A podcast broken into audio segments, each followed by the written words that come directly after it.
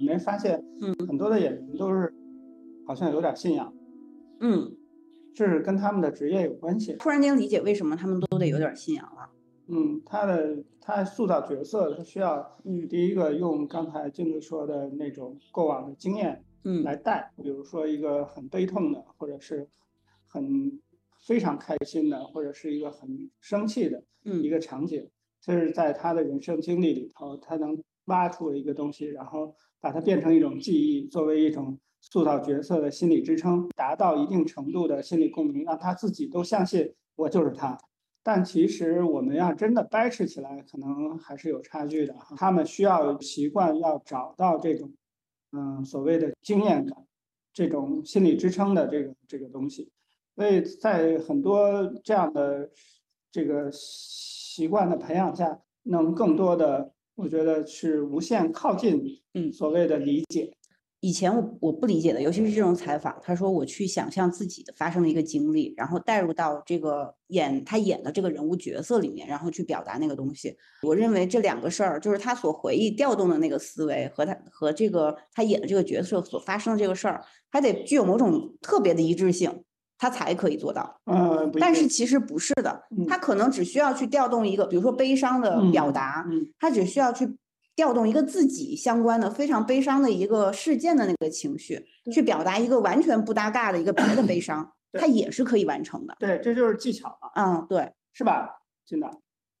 首先，他调用不了别的，就是情境里的，就是他的演的角色的情境里，比如说一个他失去亲人，他可能都他没没结婚，他表演一嗯个失去爱人，他爱人生死生生离死别的那种，这种他调用不了嘛，嗯然后只能调用自己有的。首首先啊，就是调用情感啊，他只演员只能调用自己内心的东西，别人的一点儿都用不了。嗯但是他能抓取素材。你知道为什么演员他要调用那些东西，你看不出来破绽吗？因为嗯我们看到的东西全是他的反射，就是你看到是那个应激情那个场景给他的应激反应，我们看到的画面里也是。就比如说这个情境，他该哭了，然后他要强忍着哭，他要哪用哪种哭？是嚎啕大哭，还是忍着悲痛，还是自己就是又又又又笑又哭？就好几种不同的表达。然后我们嗯看到的都是他的反应，因为我们只能你看别人也是，你看别人也是别人在情境下的应激反应，你知道他难过，你在有一个人在地铁里边嚎啕大哭，然后你用你自己的想象，你想象他，你想象他又是不是没了工作，他家里边上有老下有小，你想象这个人是不是呃他远在家乡的家人。他失去家人，他又没办法，有工作压力，他回回不去。你想象了一些所有的东西，想完了，其实他都他妈的鞋里有一石头硌脚了，这些都是不能知道的。所以这些东西都，你为什么能想象出来？是因为你自己调取了你自己的记忆的某些片段或者影视作品给你的东西，但是和实际有可能完全不同。你这就是为为什么我们能看到反应，然后演员给我们的反应，他他影响你，比如他激昂，他难过，然后他哭泣，他他大笑，他带给你的感受，他也是让你激发了你内心的以前的过往的喜悦，也不是他那些东西啊。对，是的。所以看影视作品只能看到自己，所以就是影响面大的影视作品，好的影视作品，就真嗯是人类共性，它只能用这些东西打动你。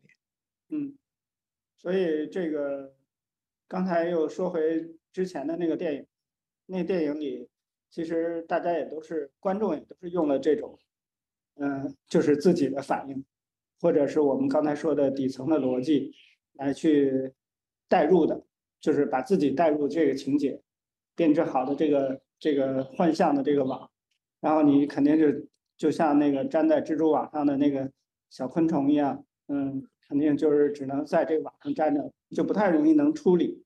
现在想想第一部那个编剧真厉害，嗯然后演员演的也好，嗯嗯，演员演的也是他他他他他处理的也特别好。嗯现在你知道我看看影视作品哈，更嗯多的时候我我会现在关注一些表演，就是演员怎么处理这这场戏里，他应该他这个演员的任务是什么？他这场戏演员他心里有一个什么？他有一个什么绝对的任务？他要完成一什么事儿？他有什么欲望？然后他该怎么做？嗯然后我会看这场戏里这些演员的表表演，我会发现现在好多演的都特别的普通就是不入戏。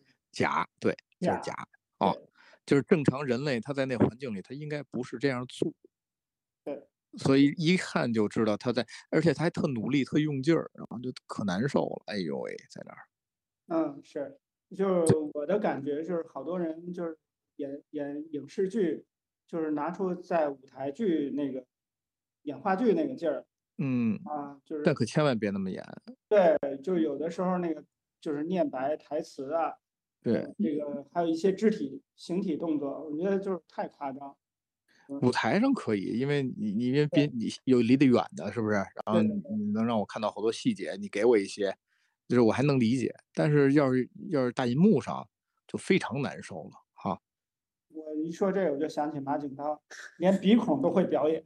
剧你知道越来越没意思是啥吗？就是说，现在你一下就猜出来他在做这场戏会发生什么事儿的时候，猜中了吧，应该喜悦，但也不喜悦；没猜中吧，这肯定是喜悦不了。啊啊，就是已经烦死了。看电影看这个镜头这么给，我就想这人必死，怎么死我都想好了，跟我想的一模一样，然后就觉得完了，差不多。嗯嗯，对。哎，我发现这个可能是是分人的。这些年通过学习，我发现我开始把我认识世界的这个底层逻辑变成了逻辑优先。逻辑优先是一个从方法上。就容易让你从现象上出离的这么一种方法，嗯，因为你研究的时候，你会看它的背后逻辑是什么，嗯嗯嗯，呃，这样的话你就不会被现象裹挟，就不会被现象带着跑。我想金子可能猜猜那些角色剧情发展，也可能是主要是看这个东西，因为你以逻辑优先的这种思维模式。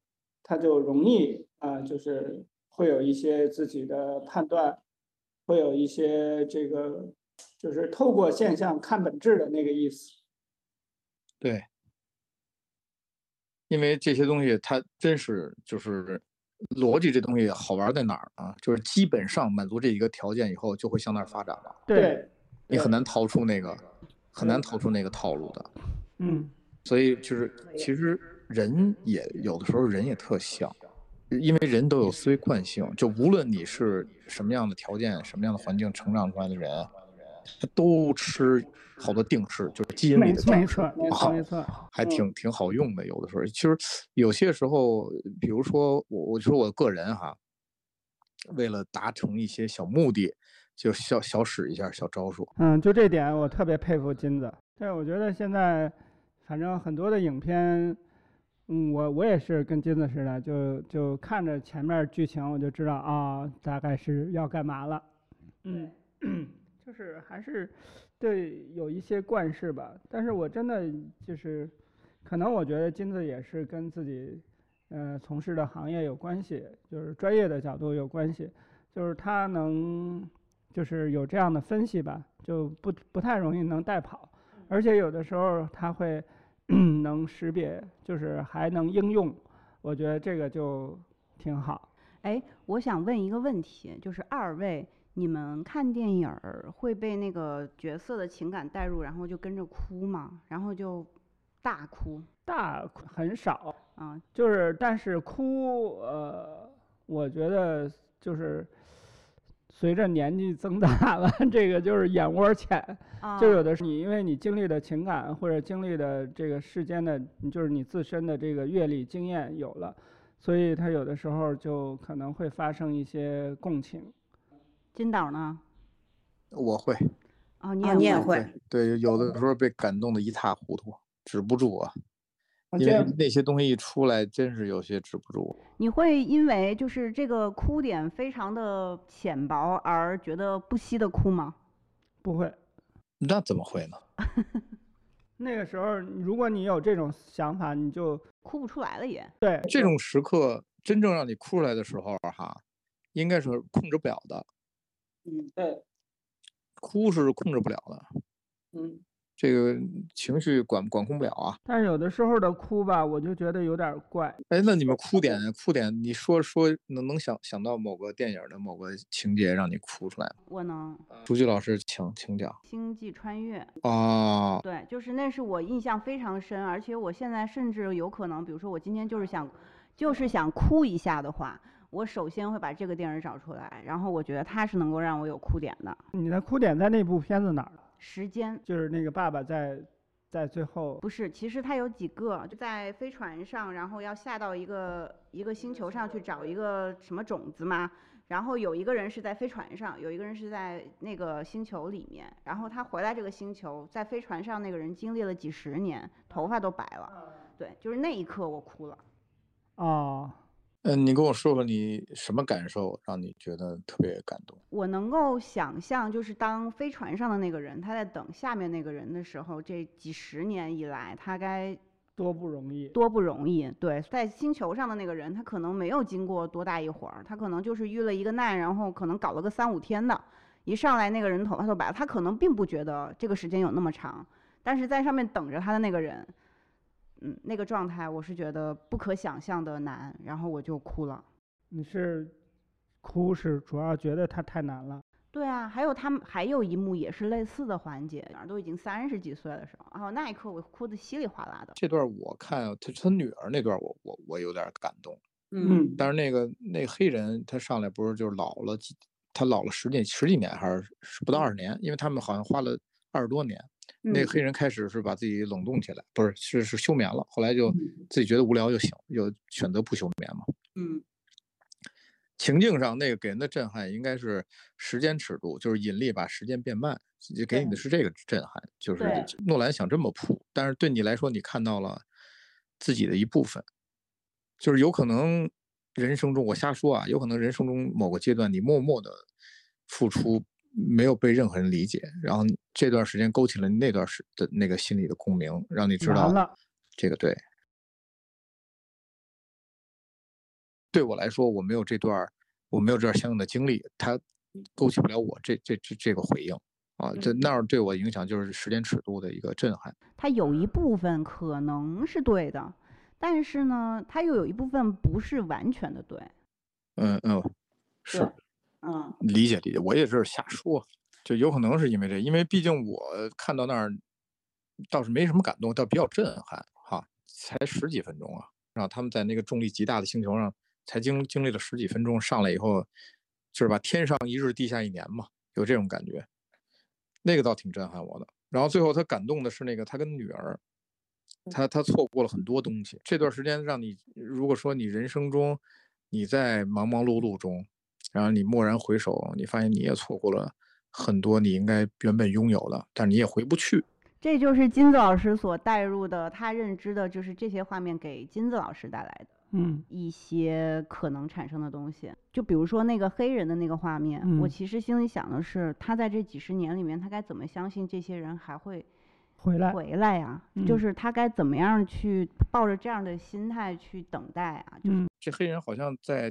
他们要下到那星球之前就计算了，一一分钟相当于多少年？说好了，在空间站等他们，嗯，然后自己进入休眠。然后后来出了问题呢，那个黑人不知道他们活没活，这是第一点。黑人做选择是，到底是继续休眠还是直接在那待着？像那黑人自己说的是，他回去也要用多少多少年吧？还是好像还不如在那等呢？好，反正总之他做了选择。但是我哭的那一瞬间。他是没有这些细节带入，就是我立刻能对应到的，就是我自己所知道的这件事情。带入了，就是你，如果你你在一个对独自一个人在浩瀚的宇宙中，对得不到任何的回应，因为他们失联了，是吧？对。然后你是否你怎么做决定？对，就是在那个瞬间，我带入的是这个这个事情。就这个情节，我好像没可能跟金子更像啊。第一个你说的这个情节就是。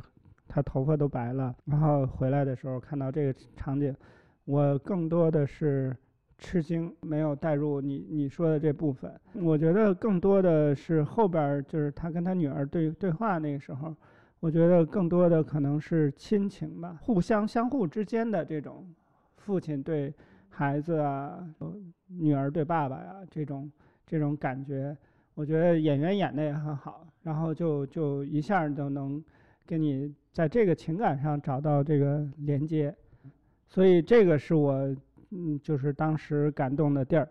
觉得有的时候感动不一定都是需要特别逻辑，因为情感其实跟逻辑有点像反义词，就是一一旦你特别逻辑的时候，你很难就有情感。就是我那天也是中午吃午饭，我想随便找一个剧来看，然后我当时就找的《大唐西域记》，啊，黄晓明演的玄奘。天哪，嗯我我不知道有这部剧，有有我不知道他演过这种东西。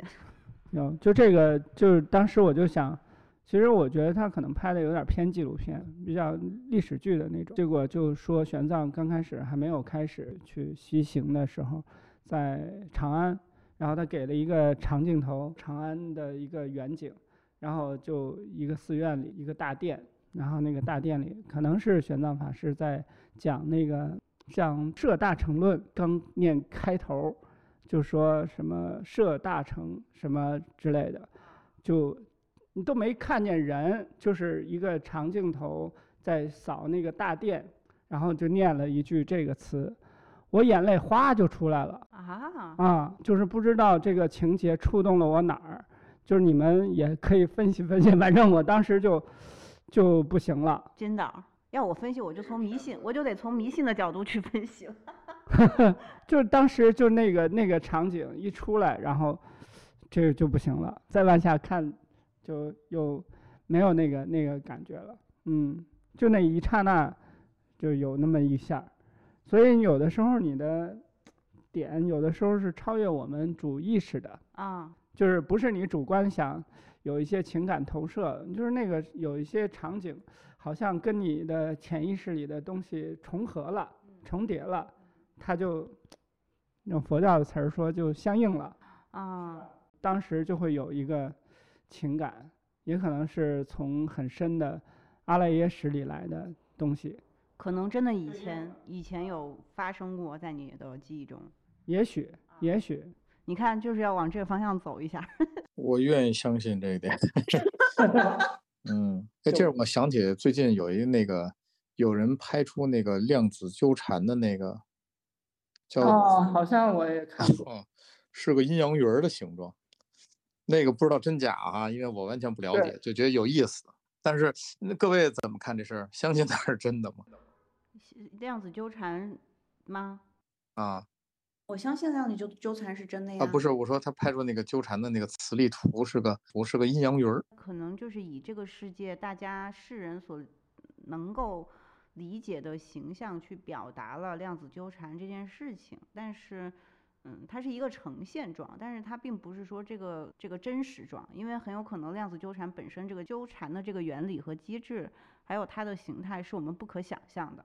但是由于我们还在这个世间，所以就一定会有人把它投射成我们觉得能有关联的一个样子。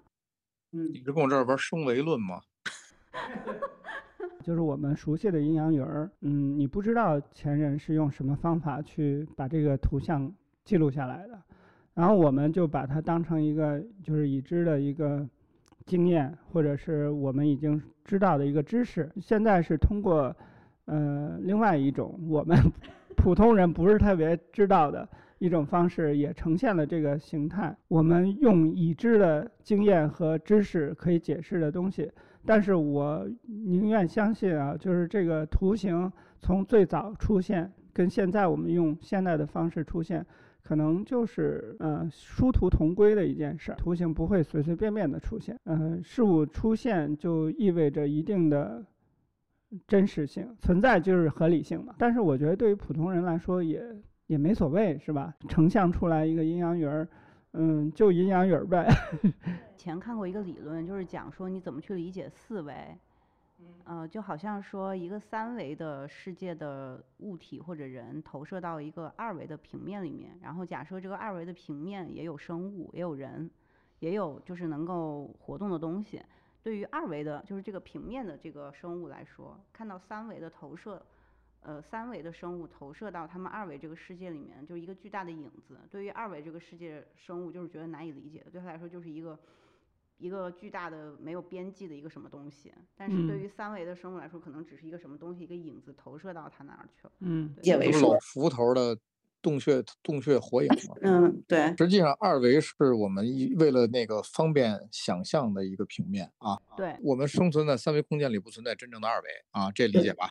那再平它有厚度啊，就我们画笔也有厚度，所以我们只是用是二维是我们这个三维世界中的概念，就是方便我们理解二维形成的，也不存在绝对的一维，因为一维有点就已经是不是其中一个维度了，已经有二两个维度了啊，点也有厚度，方便我们理解创造出来的概念而已。但是呢，这它到了四维可就不是方便理解的概念了，就是我们完全理解不了的东西了，因为现在我们看到的物质。只有三个面的，就是我们看到高楼大厦，是吧？那他妈是四维的投影，投影出来这么一大这么大一个有有内有外的一个实物，这就是我理解不了的东西了。嗯，为啥呢？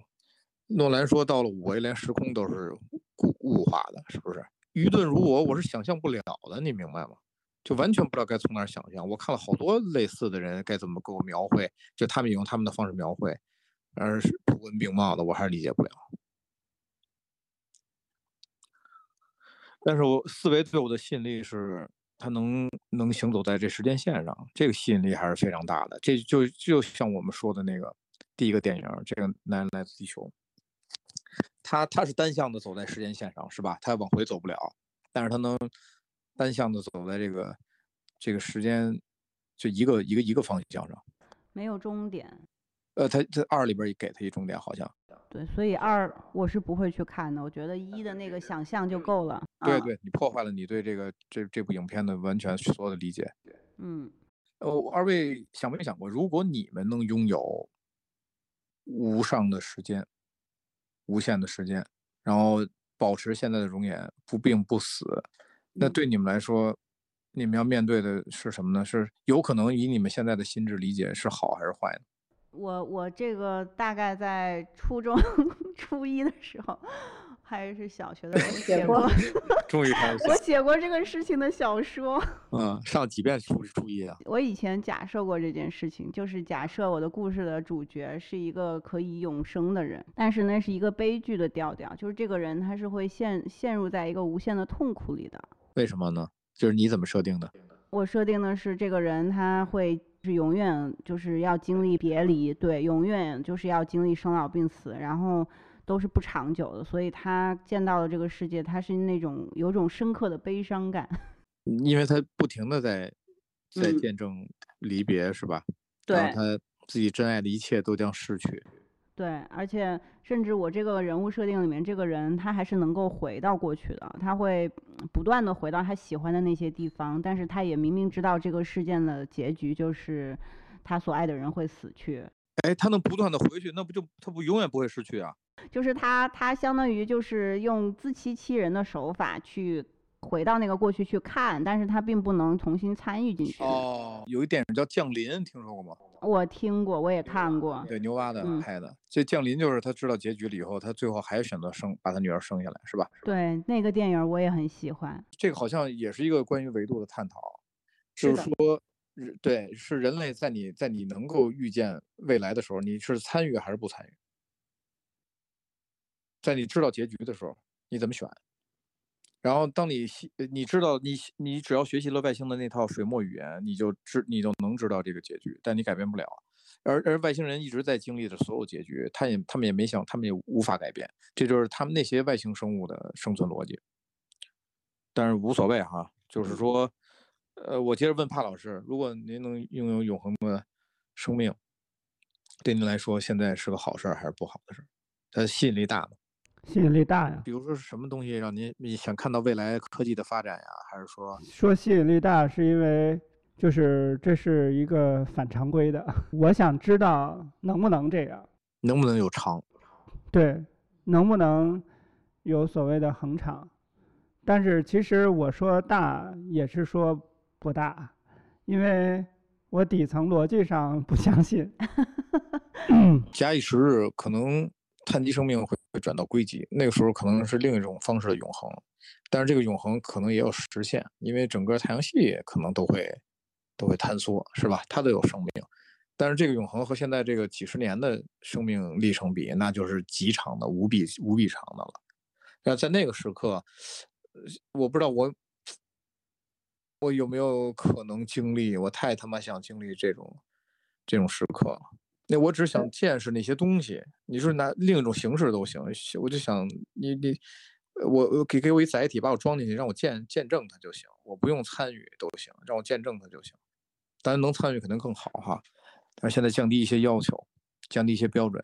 不过，不过这个底层不相信这件事儿，帕老师，我得跟您好好聊聊这事儿哈。嗯，好呀。因为在两千五百年前，所有人都坚信人不可能飞起来，就是而且也不可能不可能这个这个看到，呃，远在百米或者是别说千米以外的东西。这时候几几千年以前，人类坚信不疑的事儿了。我们目可及万，然后人也能飞行。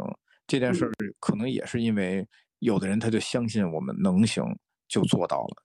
但是永生这件事儿有没有这种可能？就是这个永生是打引号的啊。打引号的意思是什么？比如星球都没了，那它永生就没意义了。但是它有可能在另外一个维度永生，这现在我他说不了。但是如果说就是没有莱克莱特还是什么莱莱克兄弟还是莱特兄弟，他们坚信他们能造出飞行器，人能在空中遨游，他们他们。被那些坚信人不能飞的人嘲笑，他们还是坚定的不移的，呃，走出了这一步，最终让让我们人类能在低空中在平流层飞行。这件事儿也是由于他们的相信完成的。嗯，他们抵抗了数以万计的坚信人不能飞的人。我觉得你 说的是两个概念，因为相信人能不能飞起来，跟我说的这个，我对这个永恒相信不相信，我们用的逻辑不一样。我觉得你探讨这些，包括你刚才说的所谓的永恒，其实你自己定义的时候，嗯，也也说明了，就是画引号的永恒，永恒是吧？因为具体的这个永恒，嗯，你也说不好。哦，对，但这不是永恒的问题，这是我的问题啊。对，用你现在已知的知识就能证明这种可能性。你要说一个相对。接近无限大的一个时间跨度就可以被称为永恒呢，还是说一个绝对的永恒？因为我觉得没有绝对的永恒，可能是在我们人类的这个认知体系下，嗯，就是这个山川大海、海枯石烂已经算是永恒了，是它也有生住异灭，嗯，所以我的意思是，我可能在底层逻辑上已经被 重建了。嗯，我不是否认现象，嗯，你探讨的这个状态就是能不能飞呀，或者永不永恒，还都是在现象级探讨，它是时间的长短呀，还是有足够长，有多长算长，接近永恒。我说的意思是说，我不否认有比较长的现象，但是所谓的这种绝对的永恒存在、实有存在的这个事儿，我不认为有。嗯，你选择不相信绝对的永恒是吧？对，嗯，但是有相对的永恒。所谓的相对都是一个概念嘛，就像你刚才说的，就是给一个概念，这个概念就像一维、二维是吧？三维、四维，其实是一个探讨的概念，但是你不能说这个概念是实有的，是确实存在的，你也得区分这个东西，对吧？嗯，永恒也是一个概念。我也不能说这个概念是绝对、绝对对、绝对存在。对，所以这件事儿就就没，好像已经到了无法再分的地步，是不是？好像已经就没办法探讨。前面说到的所有东西都是用佛法的角度来说的话，它是不是在佛法的那个层面？佛法会把它分成两个维度，一个维度叫世俗地。就是我们世间你看到的现象级，嗯，还有一个是抽离出来的，就是圣义地。那圣义地其实是真相，就是所谓的真正的道理或者是逻辑，嗯，应该是什么样的？所以如果是在现象级探讨，我觉得都是相对的。所谓的绝对，嗯，这个一个现象，嗯，我是不承认的。所以，如果要是说非得让我说希望不希望体验一下所谓相对的永恒，我愿意看看是什么感觉。但是都是相对的。哎，老艾的相对论要出台了。这我可接不住，物理太差，数学也很差。哦，那就初中以前的事儿吧，聊。非绝对的永恒，你探讨的有有毛意思呢？反正就是那个来自地球的人是吗？嗯，这个男人来自啊，这个男男人来自地球，最后不是也嗝了吗？也挂了吗？是不是？那你不能往第二季说呀，第二季不是烂尾了吗？第一季开放结尾，那我们现在的问题不是开放式的问题，所以你必须得选一个，你要不要这个一个相对的永恒，是吧？那我愿意体验一下，是吧？相对的永恒，那我也勉强勉为其难的愿意吧。